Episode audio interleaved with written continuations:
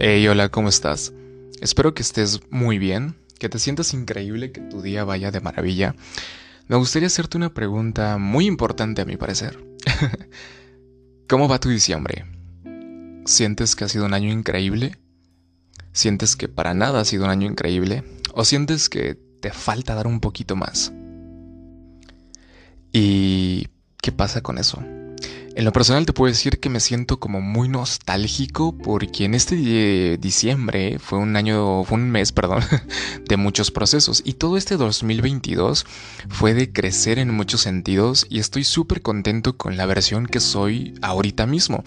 Pero sí tengo mucha nostalgia porque tengo que dejar atrás esta versión para darle paso a la siguiente con muchísimo amor, gratitud y demás. Entonces me da mucha nostalgia porque a pesar de que hubieron muchos altos y bajos, a veces más bajos que altos, pues aprendí mucho y creo que eso es lo más importante de cada año, la sabiduría que nos deja, todo ese conocimiento que comenzamos a aplicar en nuestra vida. Entonces, cuéntame, ¿cómo va? Y justamente ahorita tocando el, tema de sabiduría y conocimiento, me gustaría que tú y yo platicáramos de, algo muy bonito y muy divertido a mi parecer, que son los registros akáshicos. Muy probablemente hayas escuchado el término registros akáshicos, y si no lo has escuchado, bienvenido, bienvenida seas. Pero ahorita vamos a ver qué pasa con esto. Si has escuchado en algún punto de la vida registros akáshicos, pues yo creo que podrás basarlo en vidas pasadas. Y la verdad es que sí, tiene que ver mucho con vidas pasadas y todo este tema, pero va mucho más allá porque hablamos también de lo que viene siendo la evolución personal y la evolución de tu ser. Entonces, ¿qué pasa cuando hablamos de la evolución del ser? Bueno, los registros akáshicos son la memoria universal de la existencia. En esto, antes de pasar a, la evolución, te voy a decir que Akashicos viene del, del sánscrito hindú Akasha, que significa universo, cielo o éter. Entonces, ¿qué pasa? Que hablamos del banco de memoria del universo, de los registros y acontecimientos de todo el universo y de todo lo que contiene este universo, hablando de seres humanos, de animales, de plantas, de todos los seres que hay en el universo, de planetas, estrellas, etc. Entonces todo tiene sus propios registros akáshicos, su propia memoria, que se conecta a la memoria universal. Básicamente los registros akáshicos son un espacio multidimensional donde se archivan todas las experiencias del alma, incluyendo todos los conocimientos y las experiencias de vidas pasadas, nuestra vida presente y las potencialidades futuras. Porque si nos ponemos a pensar, y hablando del alma, el alma no se puede destruir, simplemente se transforma infinitamente. Entonces, básicamente este sistema energético contiene todas las potencialidades de nuestra alma y posee todo este conocimiento para nuestra evolución o la evolución del alma en esta vida y básicamente el encontrar nuestra verdadera razón de ser, el sentido de la existencia. Entonces es súper importante y súper interesante el tema de los registros akáshicos y sí se ha popularizado yo creo que un poquito más con el tema de las vidas pasadas, pero involucra un conocimiento absoluto de todo. Y recuerda que la espiritualidad se basa en tu propio conocimiento, en tu propio entendimiento y razonamiento de ti. Y eso es lo más importante de todo. Entonces, cuando hablamos precisamente de que akashico significa éter, ¿qué pasa con el éter? El éter se le conoce como la quinta esencia o el quinto elemento. Em, han habido a lo largo de la historia muchas teorías al respecto del éter. Em, de repente se pone la teoría, se quita la teoría, se vuelve a colocar, etc. Actualmente hay una teoría de que la quinta esencia es muy posiblemente lo que se conoce como energía oscura. Que la energía oscura es básicamente esta energía que se encuentra absolutamente en todo el universo y que básicamente genera cierta presión para seguir expandiendo el universo y que se encuentra en todos estos espacios de nada, o sea, en toda la nada, entre comillas, que encontramos el universo, pues podemos encontrar lo que es la energía oscura. Y aquí hay algo muy interesante y ya empezamos a conectar con la sabiduría de los registros akáshicos y la información. ¿Por qué? Porque Aristóteles habló de esto mucho antes de que se confirmara la energía oscura o todo este tema. Tal vez no con estas mismas palabras, pero sí algo muy similar. Porque para empezar, Aristóteles dijo que las estrellas estaban hechas de éter, que básicamente el éter se consigue a través de la alquimización, transformación y transmutación de los cuatro elementos principales, agua, tierra, aire y fuego. Y luego menciona algo impresionante, que el éter se encuentra y es en ese vacío, en esa nada, en todos los espacios vacíos y en todos los espacios de nada del universo e incluso en los espacios vacíos entre tus vértebras, es donde está el éter, lo que se traduce a energía oscura, que en todos esos espacios vacíos del universo se encuentra la energía oscura. Y es ahí donde entendemos que ya personas como Aristóteles comenzaron a conectar con lo que son registros akáshicos, con información. Y es muy bonito porque en Egipto se conoce como las tablas de Tod, en la Biblia como el libro de la vida, en el Islam como la tabla eterna, y los mayas lo, le hablaron como, o lo denominaron el banco de Psi, o sea, PSI, Psi. es bien divertido. Entonces, ¿qué pasa? Pues que literalmente todo, absolutamente todo en este universo tiene una memoria, un registro. Por ejemplo, hablando de Egipto, no sé si has visto la Esfinge, Em, ¿Cómo se determina la edad? Pues hay ciertas capas y son visibles las capas de, piedra, de tierra, etcétera, que contienen cierta sustancia, cierto carbón, etcétera, etcétera, etcétera, que nos hacen determinar la antigüedad de esa, de esa este, construcción. Entonces, ¿qué es esto? Pues básicamente es un banco de memoria, como la memoria muscular, como muchas otras de las memorias que podemos encontrar en, en todo. En especial, justamente hablando de la Biblia, el libro de la vida, a tu ADN se le conoce como libro de la vida, porque almacena información, porque tu ADN tiene información, y es entonces donde ya te das cuenta que en todo está esto. Y, y sí, regresando al punto, y en términos prácticos, aquí en estos registros akáshicos podemos encontrar la información que necesitamos para poder seguir sanando, evolucionando, liberando bloqueos mentales, emocionales, físicos, espirituales. Porque mucho de los registros akashicos es encontrar eso, este entendimiento. Tal vez sí, tú ves tus vidas pasadas y en base a arquetipos, simbología, etc., ya te puedes dar cuenta de qué es y por qué tienes tal cosa. Te voy a dar un ejemplo yo tengo talasofobia. Yo siempre he dicho que mi talasofobia es como el 50%. y me refiero al 50% porque lo he comprobado. Puedo nadar a mitad del mar y no tener este temor siempre y cuando vea mis pies y vea qué madre se me acerca. Porque de ahí, pues la talasofobia es esta parte en la cual le tienes un pavor al océano y no ver el fondo y no ver qué madres hay abajo del fondo. Entonces, yo puedo hacerlo, puedo nadar en un lago, en un río, en obviamente en una alberca, en, el, en la mitad del océano, siempre y cuando vea mis pies. Y es muy importante porque de ahí no puedo nadar en el mar o en un lago o en donde sea de noche, eh, menos en agua verde o café o que esté oscura, porque imagínate qué madre se me va a acercar, nunca lo voy a ver. Entonces, ya entendiendo y conectando con mis registros akáshicos, encontré algo muy importante que sí, algunos tienen que ver, o, mucha de la información tiene que ver con mis vidas pasadas, pero entendí por qué hay talasofobia, y uno de los puntos más importantes es el temor a mi propia sabiduría y a encontrar en el fondo de mi interior o en el fondo de mi inconsciente cosas que no me agradan, cosas que evidentemente en algún punto de mi vida o en mi infancia llegué a sacar y a demostrar, y yo me di cuenta, y es entonces cuando le tengo miedo a esa parte. Como por ejemplo, em, si hablamos de, esto de regios akashicos, lo que viene siendo el temor a las arañas, la aracnofobia, tiene muchísimo que ver con el no sentirte libre en un espacio familiar, el tener esta parte de decir, ok, creo que necesito libertad. Y no solo eso, sino también el querer escapar de la realidad y poder vivir un proceso total y completamente personal, donde no influye hasta cierto punto otras personas. Lo mismo con el temor a, las alturas, que tiene que ver con, con, la parte de la libertad personal, con la parte del temor al éxito, entre muchas otras cosas más. Entonces, en estos registros podemos ver todo esto y podemos descubrir estos bloqueos mentales, emocionales, etc. A través de los registros akáshicos podemos saber por qué estamos viviendo lo que estamos viviendo en este punto. Y aquí me gustaría hacerte una pregunta. En este momento de tu vida, ¿consideras que tu vida es un caos total? O sea, ¿consideras que te está llevando la chingada? ¿Consideras que estás sufriendo, que te pasa algo en esta vida?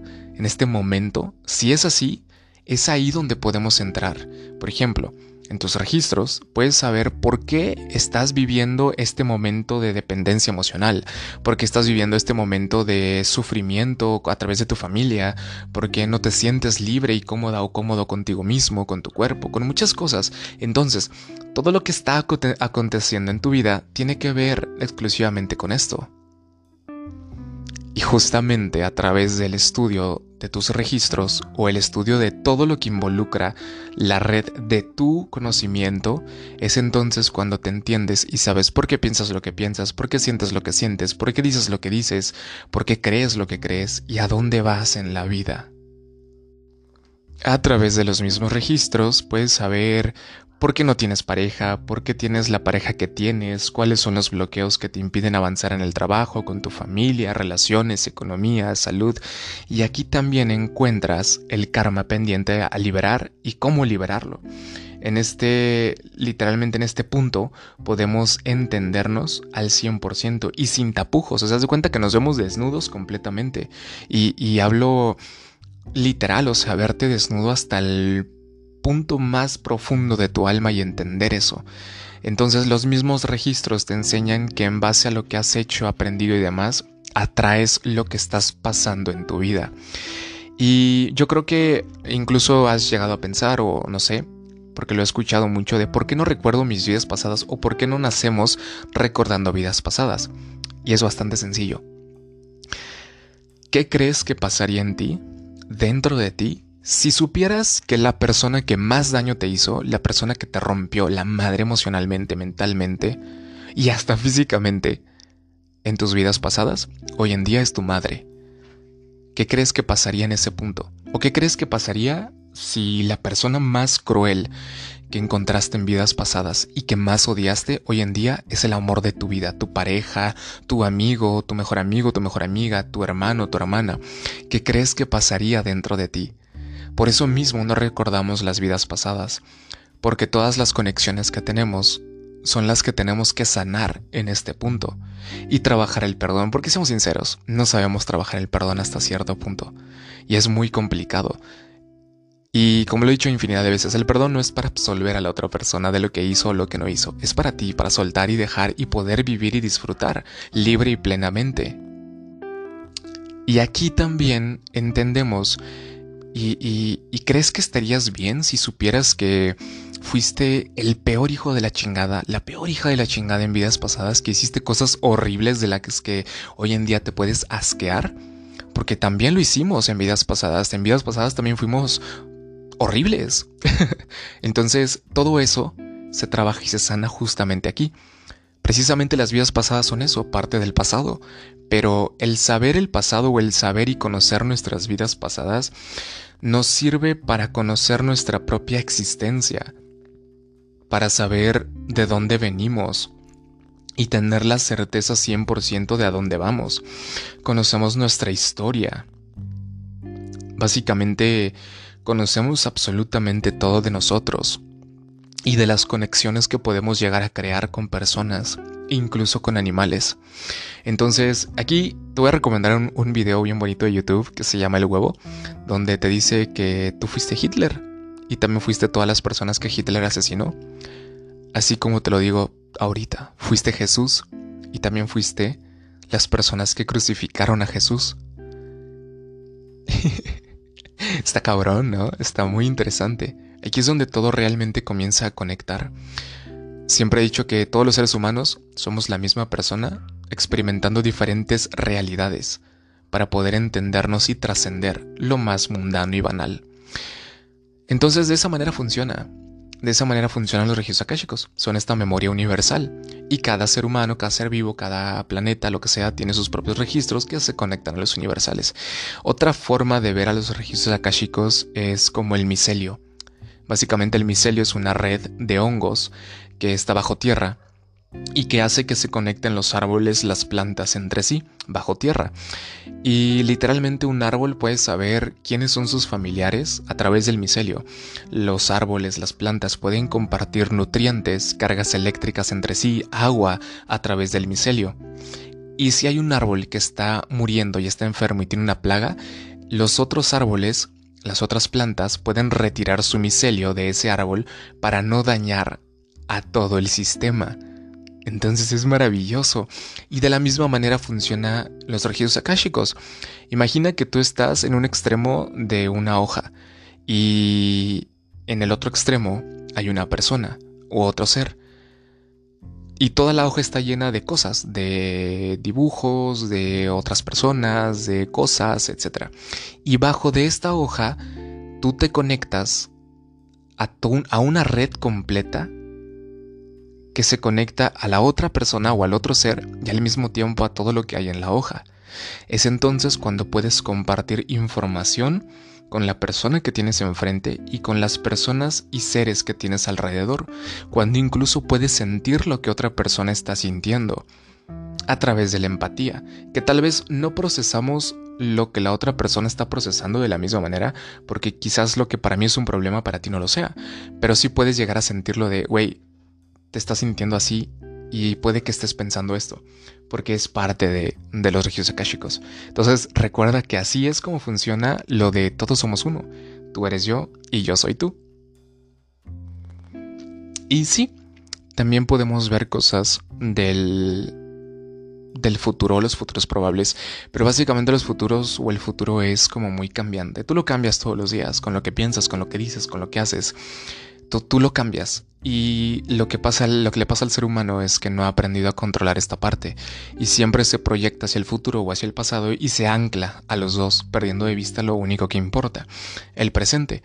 Recuerda que el pasado solo nos sirve para dos cosas, para ver de dónde venimos y para aprender. Y el futuro realmente digamos que es inestable y por ser inestable vamos a ponerle que no existe en este punto porque una moneda al aire puede cambiar drásticamente todo el futuro, todo tu futuro. Entonces, si te doy una referencia como Doctor Strange, hay 14 millones de futuros probables. Y, y así es como también funciona el universo. Existen dimensiones. Hay una teoría del universo como una dimensión mosaico. Eh, imagina un mosaico, ¿no? Eh, un ejemplo, son 50.000 cuadros, cuadritos de mosaico. Cada uno de los mosaicos eres tú, experimentando diferentes cosas, diferentes facetas, y en cada uno de los mosaicos eres tú en otra, otra versión, perdón, básicamente como lo es Doctor Strange en todo su multiverso, que es, tiene bastante, bastante sentido. Entonces, de esa manera se conecta todo y tú puedes conectarte a tus versiones. Por eso se dice que los sueños realmente em, tú estás conectando con una de tus versiones y por eso lo estás viviendo a través de un sueño y bajas información. Lo mismo que pasa en Doctor Strange, que sueña que lo empujan y resulta que sí, lo estaban empujando, lo estaba empujando el, el otro Doctor Strange. Entonces, todo esto lo estás viviendo a través de lo mismo. Y te voy a contar algo que yo creo que también te va a hacer sentido o incluso te ha podido llegar a pasar, no con este tema o tal vez sí, pero con otros. Cuando yo estaba chico, em, no sé, yo estaba en la primaria, toda la vida me ha encantado y me ha fascinado el tema de la Edad Media, de la época medieval, los caballeros, etc. Pero cuando estaba chico no era como que realmente estuviera leyendo constantemente acerca de caballeros de la Edad Media o así, sino que yo vi una película, ponle, em, creo que fue de las primeras Corazón Valiente, donde sale Mel Gibson, si no mal recuerdo que es William Wallace. Luego vi las películas del Señor de los Anillos y yo estaba obsesionado, fascinado con el tema de la Edad Media. Y te lo voy a decir así porque también vas a conectar con ello. Yo me sentía realmente perteneciente. Yo tenía esa nostalgia de decir es que siento que yo soy de ahí, o sea, que yo he vivido la Edad Media. Y, y que realmente me siento conectado e incluso me da mucho sentimiento poder conectar con temas con los que siento que he vivido. Y yo sé que te ha pasado, que de repente ves un cuadro, una obra de arte y sientes que, que perteneces a ese espacio, a ese lugar, a ese, a ese ambiente. Entonces yo me sentía así con la Edad Media. Y resulta que yo le empecé a dar datos a mi madre datos históricos y le decías que pasó esto en esta época, se hizo así, se hizo así, de que este color, de este sabor, todo. Y en la primaria, em, no sé cuántos años tendría, yo creo que 8, 10 años, recuerdo que pasaron vendiendo o te daban un catálogo en la primaria de los libros de la Rus aquí en México. Entonces en este catálogo de la Rus venía un libro de caballeros, que creo que todavía lo tengo. Y recuerdo que se lo pedí a mi madre. Y de repente, em, al empezar a leer el libro, nos quedamos como de qué está sucediendo.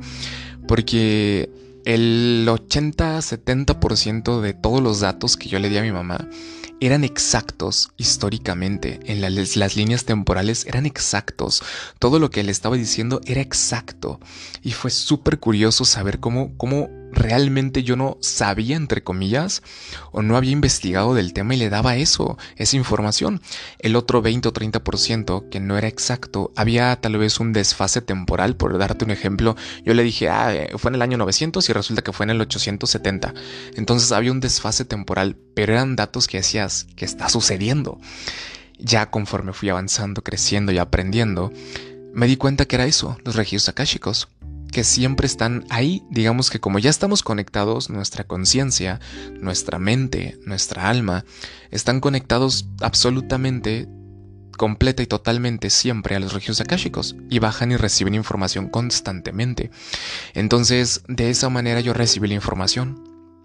Y y yo creo que te ha pasado porque me ha pasado igual a mí con, diversas cosas, de que hay veces en las que sabes algo y sabes que lo sabes, aunque nunca sepas el por qué lo sé o por qué tengo el contexto de las cosas.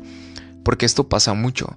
De repente tienes el contexto o ya sabes de qué va un libro un tema en especial, un acontecimiento, una persona, ya tienes el contexto, la parte superficial de, todo eso, de ese, de ese acontecimiento, ese libro o ese tema.